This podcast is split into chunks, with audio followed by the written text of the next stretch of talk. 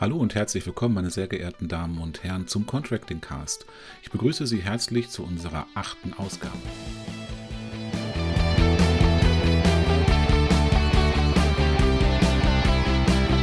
Mein Name ist Tobias Borschak und wir sprechen heute mit Green Fusion über datengestützte Effizienzverbesserung, mit Dr. Hans-Christoph Tromale über FFVAV und AVB Fernwärme und hören uns dann noch Interviews mit Abgeordneten des Deutschen Bundestags zur Rolle der Energiedienstleister an.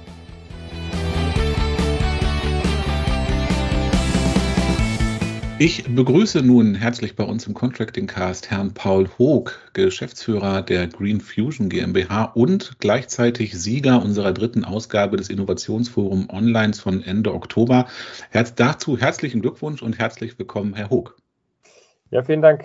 Ähm, ich freue mich dabei zu sein. Ja, sehr gerne ein, ein wohlverdienter Sieg, glaube ich. Ich fand äh, Ihren Vortrag ganz spannend und vielleicht für die, die den noch nicht gesehen haben, in einigen Worten, was genau tut Green Fusion eigentlich? Welche Probleme lösen Sie mit Ihren Angeboten? Ja, Green Fusion ähm, hat eine Software entwickelt, um Energiesysteme, vor allem Heizungssysteme, intelligent zu steuern und zu visualisieren. Ähm, man kann sich das Ganze so vorstellen, dass eben ähm, zum einen im Heizungskeller die Steuerung von uns, also die Steuerungsalgorithmen, ähm, entwickelt werden. Wann geht welches System an, welche Pumpe, ähm, welches Ventil auf?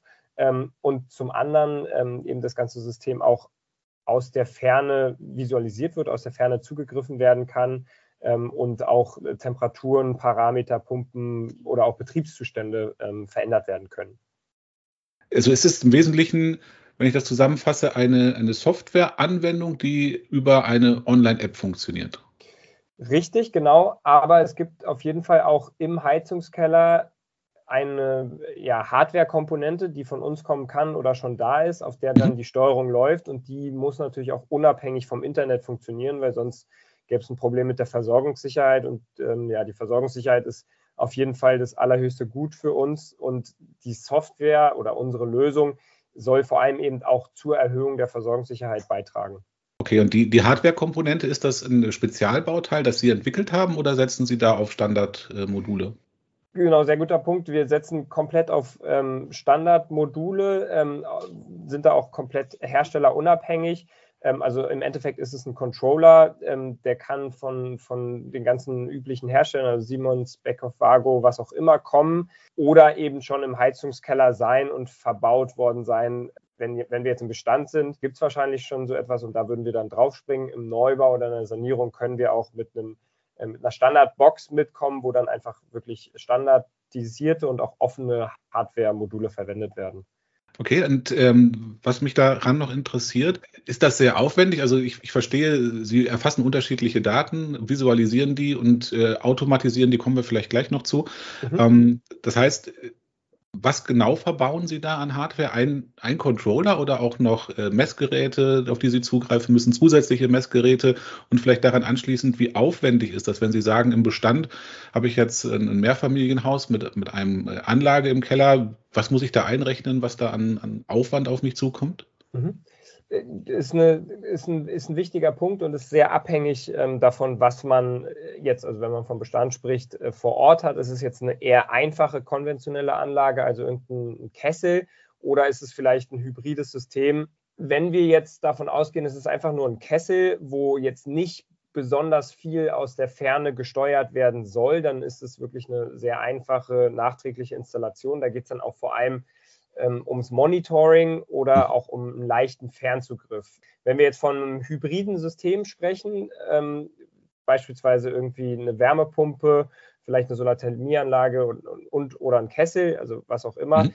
ähm, dann ähm, muss man gucken, inwiefern da schon ein Co Controller vor Ort ist, den man auch, auf den man auch raufkommt. Also teilweise sind es eben auch sehr proprietäre Lösungen oder ob man dann nochmal ein Device äh, dazu nimmt unser Anspruch ist auf jeden Fall, dass wir so viel wie möglich Hardware aus dem Keller weiterverwenden. Ja. Aber wenn eben der Anspruch auch da ist, dass dann wirklich auch viele Temperaturen gemessen werden, kann es auch sinnvoll sein, da irgendwie nochmal den eine, eine oder anderen Fühler oder Sensor nachzurüsten. Insgesamt, wenn wir im Bestand jetzt keine super komplexe Anlage haben, versuchen wir den Aufwand so gering wie möglich zu halten und da auf jeden Fall also jetzt, jetzt keine großen äh, einmaligen Installationskosten ähm, auf, aufzurufen. Ähm, nochmal, um das deutlich zu sagen, Ihr Angebot ist auch insofern modular. Also ich kann mir das äh, aussuchen, was brauche ich denn eigentlich hier in diesem konkreten mhm. Projekt, in dieser äh, konkreten Liegenschaft, in diesem konkreten Quartier.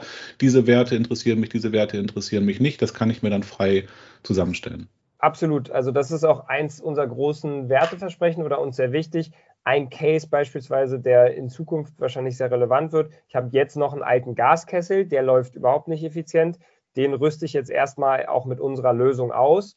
Mhm. Ähm, hol da noch das raus, was möglich ist. Ich weiß, der läuft nur noch drei oder vielleicht fünf Jahre. Und dann soll eben das, was wir da installiert haben, schon auch die Grundlage sein für dann die Sanierung, damit ich dann, wenn ich danach vielleicht eine Wärmepumpe ähm, reinbringe, vielleicht eine Photovoltaikanlage, also eben auch dieses sektorübergreifende ist ja ein wesentlicher Punkt ja. von uns, dass wir genau die gleiche Infrastruktur nutzen können, um dann wirklich auch ähm, hybride, sektorübergreifende Systeme steuern und optimieren zu können. Und ganz genau, das ist alles sehr modular aufgebaut, sehr standardisiert mhm. und ähm, genau das ist die Idee dahinter. Jetzt könnte ich ja vielleicht ein bisschen ketzerisch sagen, äh, Softwarelösungen zum Steuern und Visualisieren von Energiesystemen, die gibt es, oder da sind Sie nicht der einzige Anbieter für. Äh, was macht denn äh, Green Fusion besonders innovativ und neu?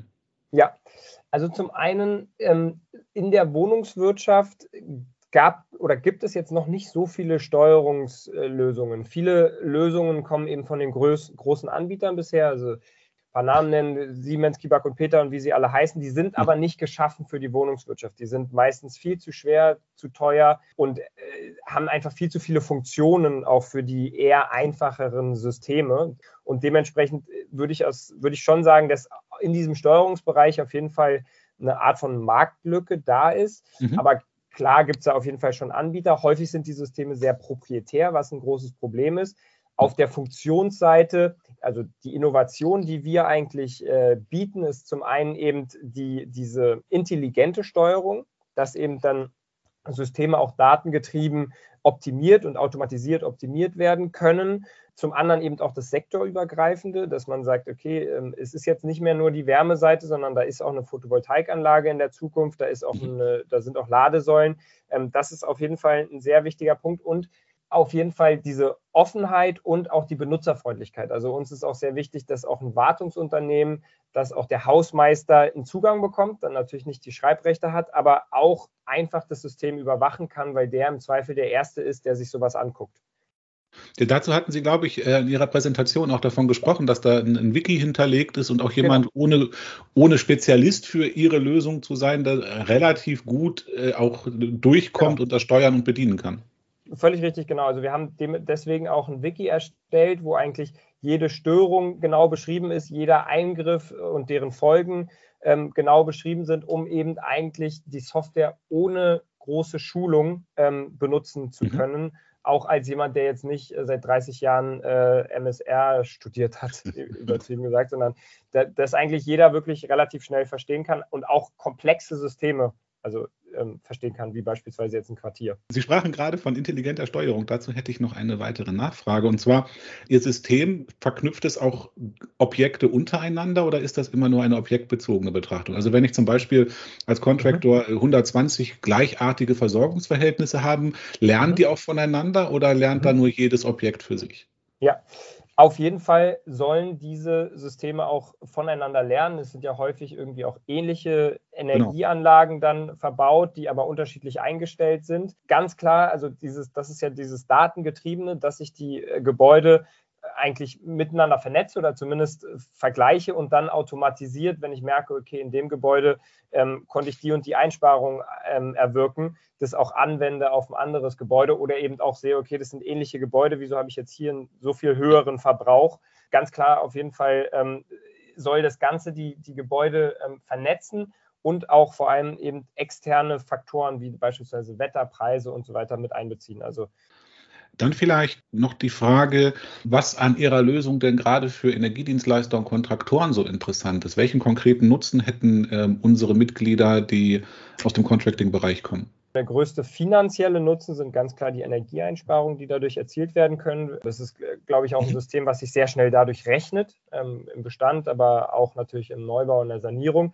Gleichzeitig, was vielleicht fast noch höheres Gut ist, ist die Versorgungssicherheit, über die wir ja schon ganz am Anfang mal ganz kurz gesprochen ja. hatten, ähm, dass auf jeden Fall einfach die Systeme noch sicherer werden, also noch, noch mehr geschützt werden vor Ausfällen. Also weil zum einen diese Steuerungslogik dezentral und sicher äh, funktioniert und auch einfach ein frühzeitiges Warnsystem dahinter steht. Genau, also das und eben auch Personal- und Wartungs- und Entstörungskosten eingespart werden können, dadurch, dass es einfach eine, einen Fernzugriff auf die Anlagen gibt, aus der Ferne wirklich auch Probleme behoben werden können und wirklich nur im schlimmsten Fall und dann auch wirklich mit all den Informationen, die benötigt werden, hingefahren werden muss, um wirklich dann irgendwie eine kaputte Pumpe auszutauschen. Die Anfahrten sollen auf jeden Fall um mindestens 50 Prozent reduziert werden. Dann, wenn ich jetzt neugierig geworden bin als äh, Contractor oder als wer auch immer und mehr darüber erfahren möchte, über Green Fusion und über Sie, welche Kontaktmöglichkeiten habe ich da? Wo finde ich da was? Ähm, zum einen auf jeden Fall auf unserer Website, also green-fusion.de. Mhm. Ähm, man kann mich natürlich auch per Mail kontaktieren, ähm, p.hock at green-fusion.de man findet uns auch bei LinkedIn oder mich auch bei LinkedIn da, das, oder auch bei Xing. Ähm, da sehr gerne kontaktieren und ähm, ich bin mir jetzt nicht ganz sicher, weil auch auf der WEDEX-Seite sind ja genau. unsere Kontaktdaten hochgeladen und ähm, da kann man auch gerne einfach äh, direkt anrufen. Genau, Wenn das jetzt zu schnell geht, die Kontaktdaten würden wir auch in der Beschreibung des Podcasts nochmal verlinken, dass die geneigten super. Zuhörerinnen und Zuhörer das auf die Stelle finden. Ja, super. Cool. Ganz herzlichen Dank, Herr Hock. Das, ich finde es nach wie vor sehr spannend und ähm, wünsche Ihnen viele spannende Projekte damit und äh, gute Kontakte auch unter unseren Mitgliedern. Herzlichen Dank. Danke auch an Sie. Mit Dr. Hans-Christoph Thomale von Mazars Rechtsanwälte begrüßen wir ein neues Mitglied in unserem juristischen Beirat. Um ihn näher kennenzulernen, hat mein Kollege Dave Wellmert ein Gespräch mit ihm geführt und wir haben die Gelegenheit auch gleich genutzt, um uns über die FFVAV und die Änderungen in der AVB Fernwärme zu unterhalten. Jetzt freue ich mich aber auf meinen Gesprächspartner, Herrn Dr. Thomale, den ich auch ganz herzlich begrüßen möchte. Herzlich willkommen. Ja, guten Tag, meine Damen und Herren. Ähm, guten Tag, Herr Köhler. Vielen Dank ähm, für die Begrüßung und die Einführung. Mein Name ist ähm, Hans-Christoph Thomale. Ich bin Rechtsanwalt und Partner bei der Masar Rechtsanwaltsgesellschaft und verantworte hier den Bereich Energierecht. Die Masar Rechtsanwaltsgesellschaft ähm, bietet Rechtsdienstleistungen im Energiesektor an, vor allen Dingen in, im Contracting-Bereich. Ähm, Wir sind dort tätig im Bereich der Energieerzeugung, vor allen Dingen im Bereich der dezentralen Energieerzeugung, äh, im Rahmen der Energielieferung, ähm, der Ausgestaltung von Contracting-Verträgen, dort vor allen Dingen im Hinblick auf Laufzeiten, Preisänderungsklauseln. Und ähm, dann sind wir natürlich auch im Hinblick auf ähm, steuerrechtliche und umlagenprivilegierungsrelevante Fragestellungen ähm, zuständig eins haben wir beide gemein. Wir sind noch nicht allzu lang beim FEDEC tätig. Was tun Sie im juristischen Beirat nicht, weil ich das nicht weiß, sondern unsere Zuhörerinnen und Zuhörer vielleicht ähm, nicht genau wissen und äh, seit wann sind Sie dabei? Wir als Masar sind ähm, seit ähm, gut zwei Jahren ähm, mit äh, jetzt wieder neu beim äh, FEDEC. Da freuen wir uns auch sehr drüber. Wir waren früher schon äh, länger ähm, beim FEDEC, haben uns dort eingebracht ich freue mich besonders, ähm, jetzt seit kurzem Mitglied des äh, juristischen Beirats zu sein, ähm, den FEDEC auch juristisch in den genannten Themen mit unterstützen zu können. Da sind dann ähm, aktuelle Themen natürlich auch ähm, die ähm, Fragestellungen rund um die neueren Anforderungen zur FFVAV, zur AVB Fernwärme-V. Und ähm, wir gucken natürlich auch ganz gespannt in die Zukunft, A, was für Anforderungen gibt es ähm, aufgrund der FFVAV, der AVB Fernwärme V und was wird sich dort zukünftig gegebenenfalls auch nochmal durch den Verordnungsgeber ändern? Gutes Stichwort FFVAV, AVB Fernwärme V. Am 5. Oktober trat die Novellierung der FFVAV in Kraft beziehungsweise wurde im Bundesgesetzblatt veröffentlicht. Was bedeutet FFVAV und äh, womit müssen Energiedienstleister und Kontraktoren künftig rechnen? Die FFVAV ist eine neue Verordnung, die sich vor allen Dingen um Vorgaben rund um die Abrechnung und Messung der äh, Fernwärme befasst. Was regelt die FFVAV ähm, im Prinzip im Zusammenhang mit der Messung und Abrechnung? A gibt sie Vorgaben ähm, dahingehend, dass wenn jetzt Zähler neu eingebaut werden, dass die nur noch fernauslesbar sein dürfen und interoperabel.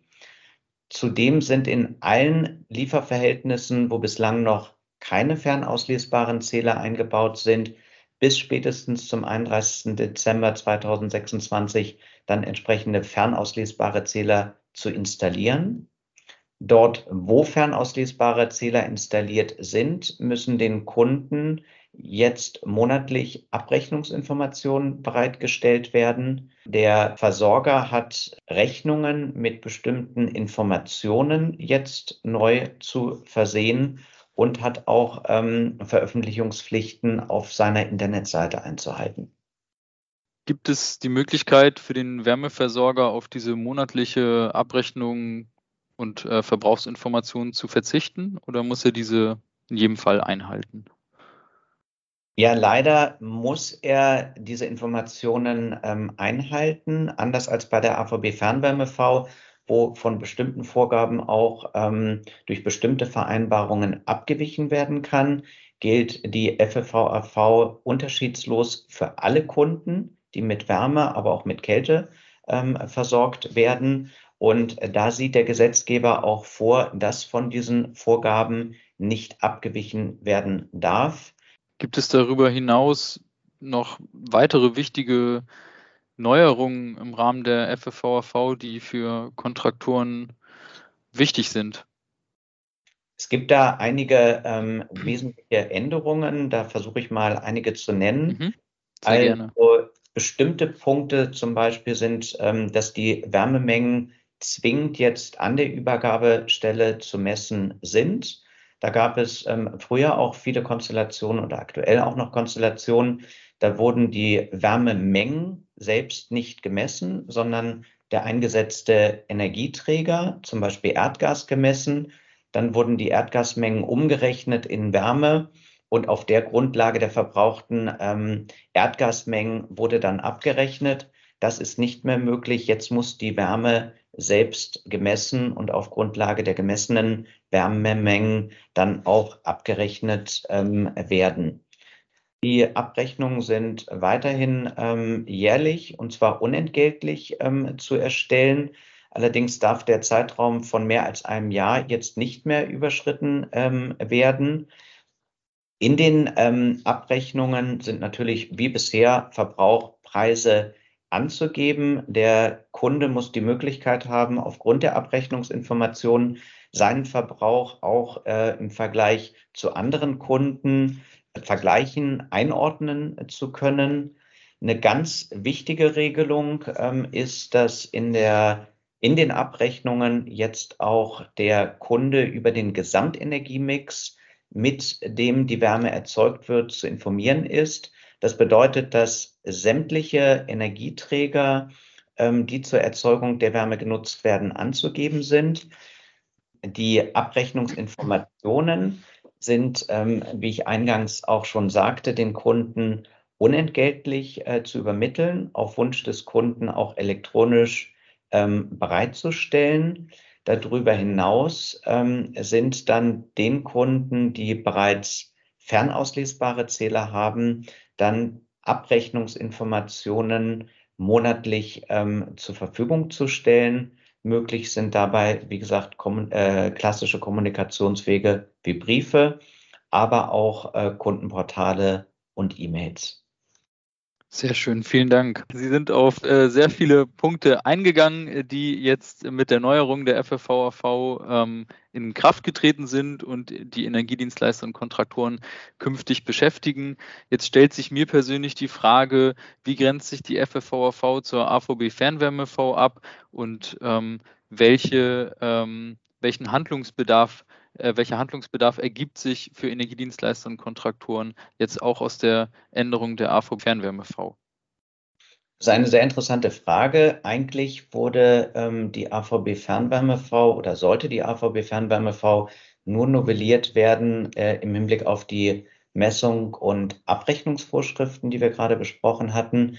Daneben hat ähm, der Verordnungsgeber ja in einem interessanten Verordnungsgebungsverfahrens, so nenne ich das mal, einige wesentliche neue Regelungen auch noch in der AVB Fernwärme-V untergebracht.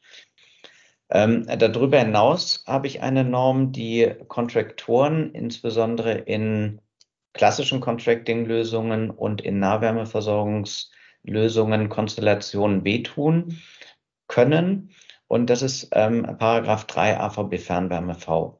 Und diese Regelung ähm, gibt den Kunden nun ein Recht zur Leistungsanpassung während des Vertrages und sogar unter bestimmten Voraussetzungen die Möglichkeit, den Vertrag während der Vertragslaufzeit außerordentlich kündigen zu können.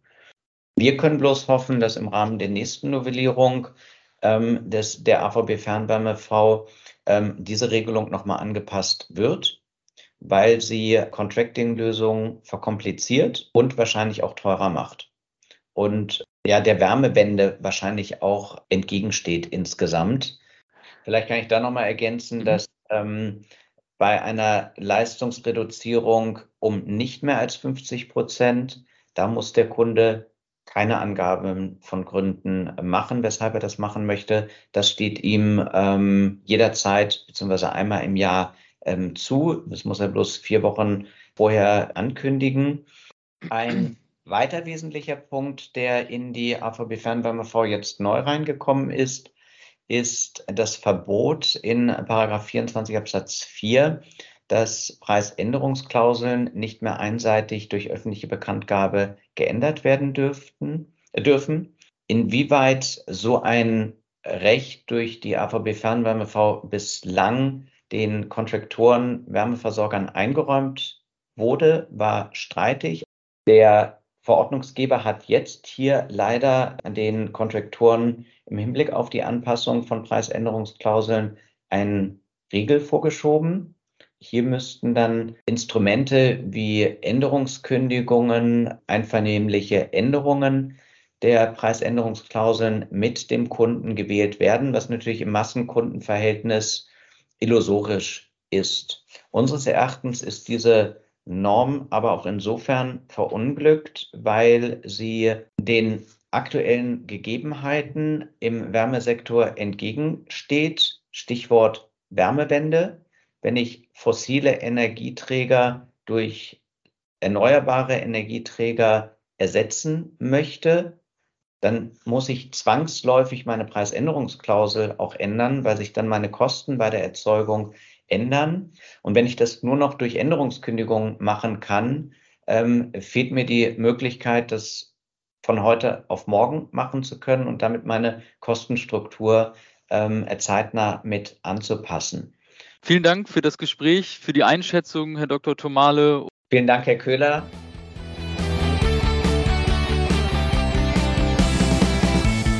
Kurz nach der Bundestagswahl haben wir mit einigen Abgeordneten des neuen Deutschen Bundestages ähm, Videointerviews zu Fragen rund um Energiedienstleistungen und Contracting geführt. Aus diesen Videos haben wir für den Contracting Cast zwei besonders spannende Fragen ausgewählt, die wir Ihnen nun präsentieren wollen. Und wir beginnen mit der Frage, welche Rolle spielen aus Ihrer Sicht Quartiere für den Erfolg der Energiewende? Bitte, Herr Carsten Müller, CDU-Fraktion. Also Quartiere und Quartiersdefinitionen spielen eine wesentliche Rolle. Ähm, wir haben in der vergangenen Legislaturperiode an diesem Punkt auch intensiv gearbeitet. Wir, ich weiß, dass es eine Vielzahl von regulatorischen Hürden gibt, die es im Moment, die eine quartiersmäßige Betrachtung im Moment deutlich erschweren oder sogar unmöglich machen. Und wir haben in den Gesprächen und Verhandlungen der letzten Monate beispielsweise auch mal so ein, äh, ein, eine Überlegung entwickelt, dass man als Quartier das definieren kann, was äh, sozusagen erschlossen ist, ohne dass das öffentliche äh, Verteilnetz in Anspruch genommen worden ist. Also, dass wir auch über ein eher rein naturalistische Betrachtung das Thema Quartier definieren. Das mag ein Ansatz sein. Der ist nicht unterkomplex zu behandeln. Und äh, das führte eben dazu, dass wir da noch keine abschließende Regelung ähm, gefunden haben. Aber es gibt genau Überlegungen in dieser Richtung, weil es natürlich tatsächlich Sinn macht, ähm, gerade im Bereich beispielsweise der Wärmeversorgung, in der Nähe gelegene Wärmesenken zu erschließen, um das Ganze insgesamt äh, wirtschaftlich und auch klimafreundlich zu gestalten. Und das mag nochmal einen besonderen äh, Anreiz bieten, weil wir den Bereich Abwärmenutzung also ich glaube, da gibt es noch eine Menge an Potenzialen, äh, die man, an denen man beispielsweise auch industrielle Abwärme nutzbar machen kann. Und das funktioniert eben nur über einen dann tatsächlich passenden Quartiersbegriff. Und auch an Sie, Herr Saathoff von der SPD, die Frage, wie kann aus Ihrer Sicht erfolgreiche dezentrale Energiedienstleistung im Quartier aussehen? Ich bin ein großer Freund von Quartiersansätzen. Wir haben das beim Mieterstrom zum Beispiel äh, erlebt, wie schwierig das im Detail ist. Also was ist denn ein Quartier? Wie definiert man das eigentlich? Ist das ein Häuserblock? Äh, sind das alle Gebäude, die durch ein Dach verbunden sind? Oder sind das alle Gebäude, die durch bauliche Anlagen verbunden sind? Also die Definition eines Quartiers ist einfach schwierig.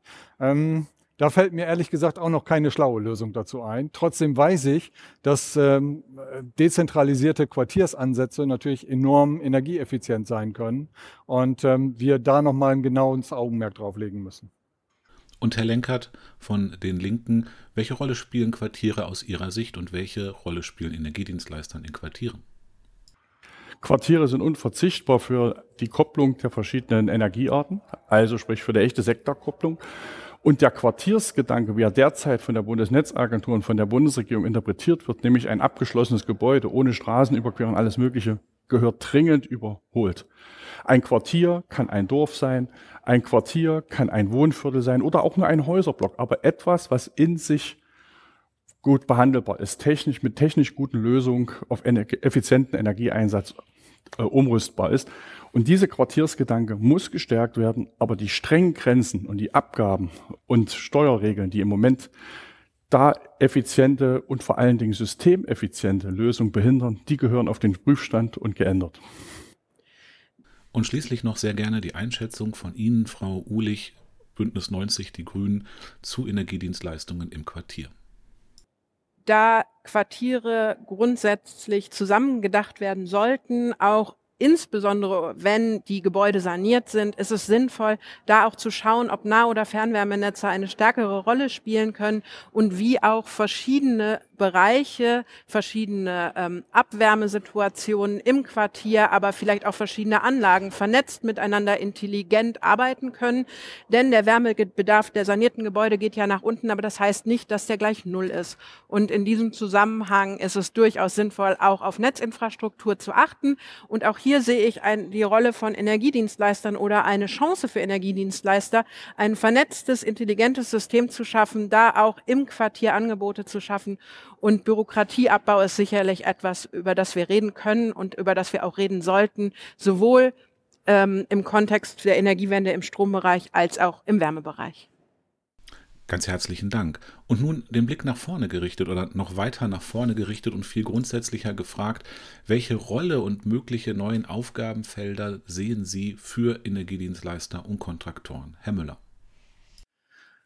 Energiedienstleister haben nach meinem Dafürhalten, und das war bei der Frage nach dem 100-Tage-Programm ja auch sozusagen mein Hauptansatzpunkt, eine wesentliche Rolle im Bereich der Energiewende. Das ist ein Bereich, der bei uns in Deutschland noch etwas stiefmütterlich behandelt worden ist. Das müssen wir ändern.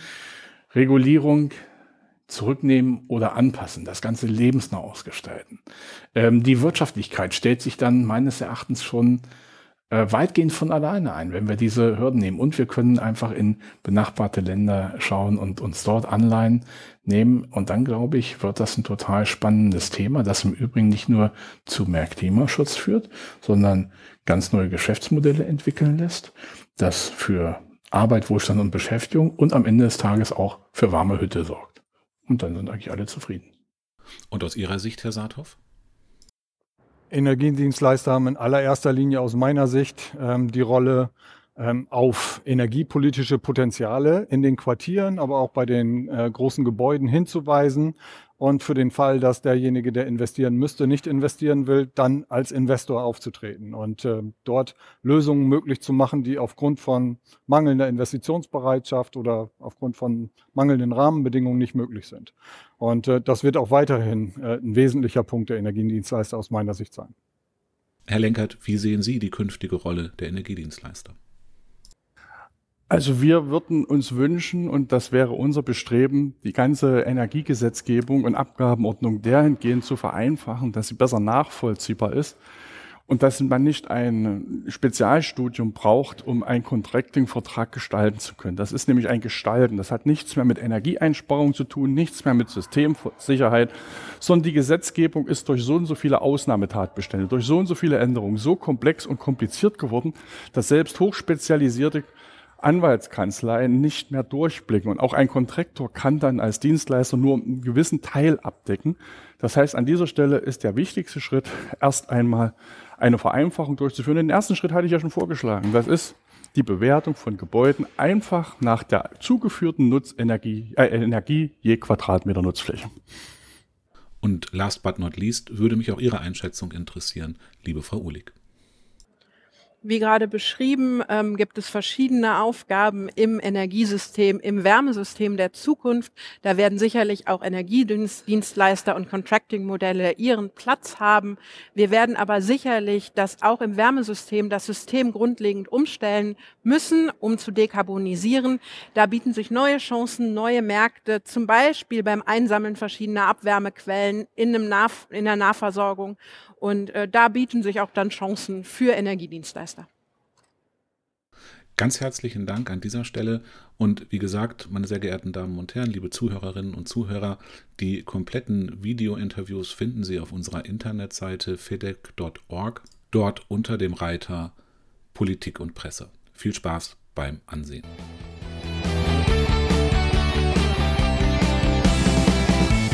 Und damit endet nicht nur die achte Episode des Contracting Casts, sondern auch ein spannendes und ereignisreiches Jahr 2021. Wir werden sicherlich im nächsten Jahr die Gelegenheit nutzen, auf dieses Jahr und die Veränderungen zurückzuschauen, aber auch den Blick nach vorne zu richten und uns die Frage zu stellen, was können wir unter dem Vorzeichen einer neuen Ampelkoalition für Energiedienstleistungen und Contracting gemeinsam erreichen.